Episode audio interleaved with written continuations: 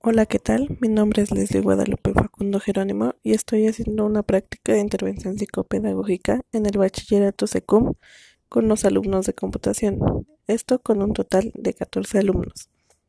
He de mencionar que la mayoría cuenta con ciertas tendencias y en específico podemos hablar de la depresión o de ansiedad, por lo cual no hay casos específicos relevantes del cual hablar.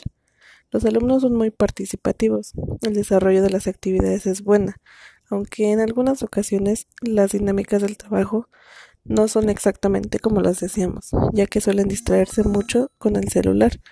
Hasta el momento hemos logrado que se integren más como un grupo.